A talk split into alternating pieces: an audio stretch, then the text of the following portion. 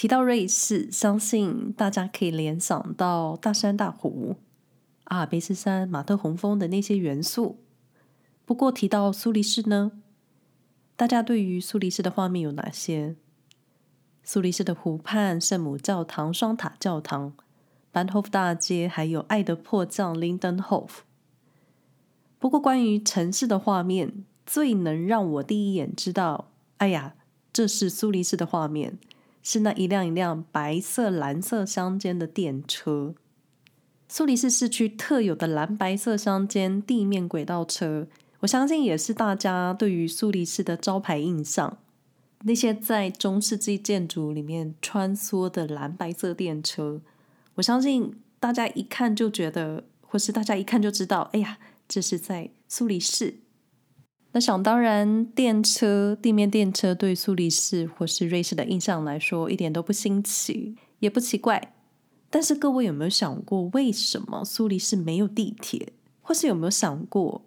苏黎世本来很有可能会有地铁的，因为你看看旁边的国家大城巴黎、伦敦、柏林啊，那虽然苏黎世跟他们比起来就是相对的迷你，不过苏黎世一直想要成为真正的大城市，一个拥有地铁的城市就是一个进步城市的象征。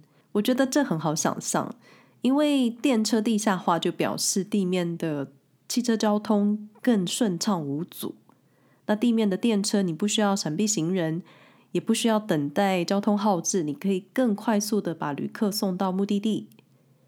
我们的小苏城也想成为交通便捷的城市，虽然现在的交通已经很便捷了，可是，在一九七零年代二战后，那虽然小小苏黎世没有遇上二战之后需要重建的问题。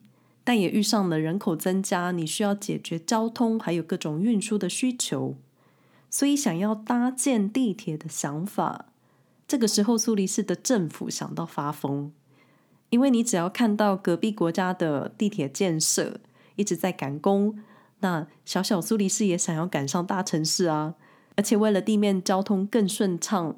交通便捷也能带来各种经济发展，你带来了移民，你带来了经济，你带来了旅客，所以拥有一个非常方便的交通网络是很重要的。那当时候日内瓦、洛桑、巴塞尔跟卢茨这些城市的地面有轨电车，甚至因为这个理由而被拆除了一些，因为在一九六零年代，拥有地铁就是经济繁荣的象征。而且，一个城市拥有地铁就是进步发达的指标，所以也不难想象，苏黎世城市他们也想要做自己的地铁建设。所以那个时候，苏黎世的城市规划者，他们以邻近的国家作为榜样，尤其是德国，他们把跟小苏城相似的规模城市，那些有地铁的城市，好比慕尼黑、法兰克福或是意大利米兰。所以，真的可想而知，那个时候小小苏黎世也是想要很骄傲的拥有自己的地铁。所以，当时的地铁规划团队呢，他们设计了总共二十八公里长的地铁网络路线。那几乎一半的路段应该应该是要在地底下运行。我现在说应该，是因为没有成真。那也因为你需要搭建地下铁。你有各个规划，你也有资金的规划，所以那个时候苏黎世地铁网络的经费是将近十八亿瑞士法郎。那当然，十八亿瑞士法郎现在看起来也是一笔好大的资金，可是你在二战后，这个数字就是又更难想象。而那个时候，瑞士联邦、苏黎世州政府、市政府几乎全数动员，想要推广这个交通网络的扩建。但也因为扩建牵扯到了很多问题，比如说，嗯、好大笔好大的一笔钱，然后各种讨论引来了各种民怨。然后在瑞士就是这样，你一项被反对的建设都会被推出来，让全民公投决定。所以这一项的建设呢，也送上了全民公投。在一九七三年五月二十号。苏黎世州的选民，他们用百分之五十七 percent 的反对票否决了这项大型的项目，而多达而多达百分之七十一的人拒绝为这项地铁的项目提供十亿欧元的贷款计划。那除了经费，当时的人也很担心啊，因为你想一，因为你想一旦地铁完成了，附近的房价可能会上涨，加上你搭建地铁，你可能需要征收土地，所以附近的人可能会被迫搬家，所以所以大家就投下了反对票，然后。苏黎世就没有地铁了。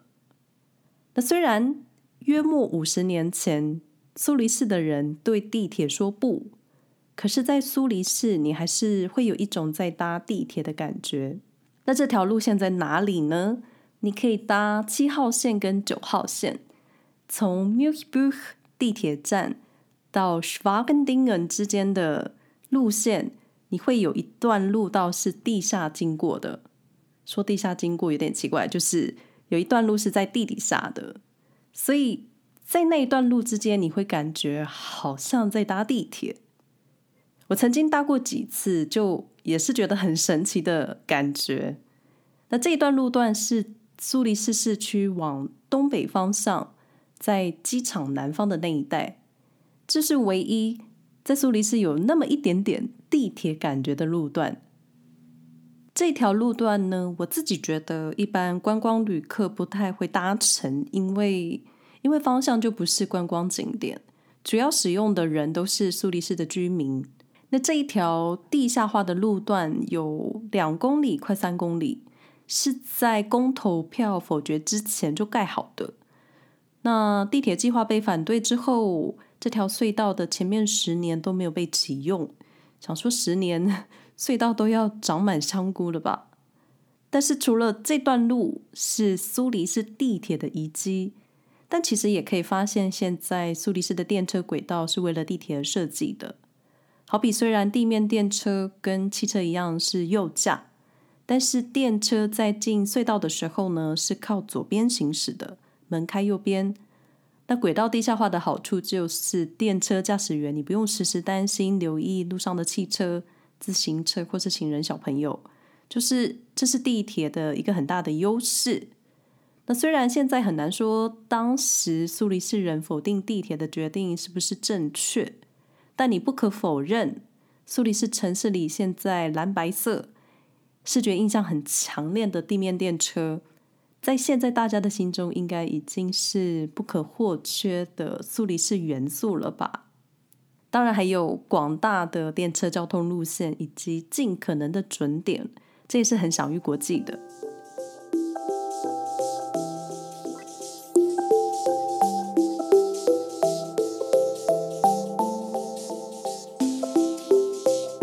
那说到地铁建设，它跟火车的设计略略有差，所以你总不能说你只要电车能开进地下就是地铁。而且火车是多节的车厢组成，走轨道，但理论上地铁跟火车的轨道是不能共用的。加上他们的供应能源方式，还有信号的系统、速度、路线都不太一样，所以虽然火车可以在地下道行驶，但是火车它还是火车。不过，既然提到地铁，我们也不能忘记首都伯恩。伯恩虽然没有地铁。但是他们在一九六五年创造了瑞士第一个地下火车站。那虽然现在有不少伯恩人在讨论地铁，不过嗯还没有一个准，所以我们来先说伯恩几个跟地铁相呼应的地方。同样是在二战，二战后各国的铁路大规模扩张，所以那个时候呃火车开进伯恩车站广场的时候，因为车车很大，所以月台变得很窄很小，就是空间被挤压了。所以之后伯恩列车的建设，一部分被一部分的铁路被地下化了。毕竟你需要解决空间使用的问题。所以今天在伯恩两个地下化车站的车站点，Bahn-Tiefenau、Bahn-Fechenau 这两个车站会让乘客。有一种真的在搭地铁的感觉。那这两个车站都是区域性的车站，也是一般观光旅客比较少会在这两个站下车的地方。所以就居民来说，这两个点是比较容易联想到在搭地铁的车站。不过有趣的是，管理这两个车站的区域交通办公室，他们大楼的名字叫做 Metro House，就是地铁大楼。可能真的存有一个地铁梦吧。但是，真正在瑞士真正唯一拥有地铁的城市是瑞士的洛桑。瑞士洛桑有两条地铁线，其中地铁二号线比较广为讨论。它是瑞士第一条地下铁路，也是世界上最陡、最小的铁路。它全长只有接近六公里长的路线，所以真的可以算迷你地铁。那大约一半的路线都在地下运行，而且是完全自动驾驶。那卢桑的地铁相对年轻，它第一条线是在一九九一年完成的，第二条线是在二零零八年启用。你们可能会说，哎，前面不是说第二条线是第一条的地铁吗？啊、因为。二号线最初是用来运送货运的，实际上并不是真正的作为旅客运输。所以在修建之后呢，它的启用是在第一号线完成之后。那说到这里，大家一定会觉得，哎，有一点奇怪，因为我前面说洛桑的地铁二号线是瑞士第一条的地铁路线，没有错。那虽然它在二零零八年才开通。但是它的前身可以追溯到一八七七年，那个时候是连接南部的一个主要路道。因为从洛桑到洛桑的南部，他们两地的海拔有所落差，所以那个时候建造的方式是索兰铁路。那中间也经历过了许多不同的改造工程。那最后在两千年，这条路段被编为 M two，所谓的二号线。那之后呢，又进行了一些啊闭关的改造，在二零零八年才完工。也因为他们的海拔有落差，所以这条线的平均坡度是千分之五十七，部分的路段可以到千分之一百二，所以也因此有这条路段是最小、最陡的地铁路线。那分享几个洛桑地铁无聊的小知识。首先，前面已经提到了，它是瑞士唯一一个地铁路线，在瑞士法语区洛桑。再来就是二号线，它完全自动驾驶。然后地铁每个站到站的音乐都不一样，而且都有自己的含义。你可能会听到海鸥的声音，或是一段小舞曲。那另一个比较特别的冷知识，我相信可能只有当地人比较有感，就是二号线的报站员。他是现任的洛桑守夜人，守夜人就是守护的守，守护的守，夜晚的夜。那守夜人是是在洛桑维持了六百多年的传统。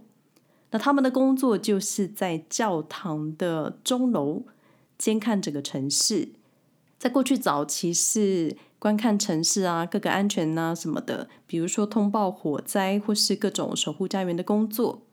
那洛桑守夜人现在的工作是晚上十点到清晨两点，在钟楼塔上报时，我觉得蛮可爱的。因为现在大家都有手机或是手表可以看时间，所以维持这个传统也是蛮特别的。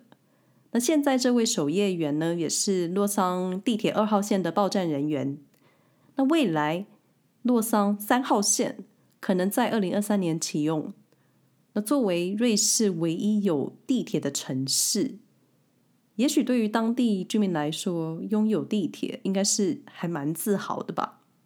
我自己觉得交通工具在我们习惯他们的时候，总是好像不以为然，就是好像就是这样。有时候，有时候知道一些冷知识，对于你在做一些事情的时候，好像也会特别有感。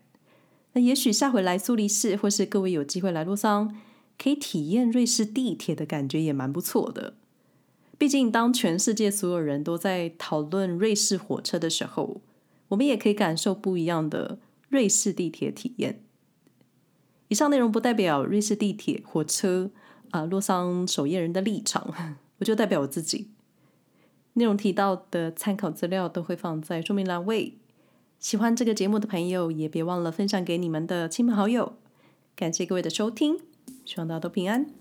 那我们下回再说喽，拜拜。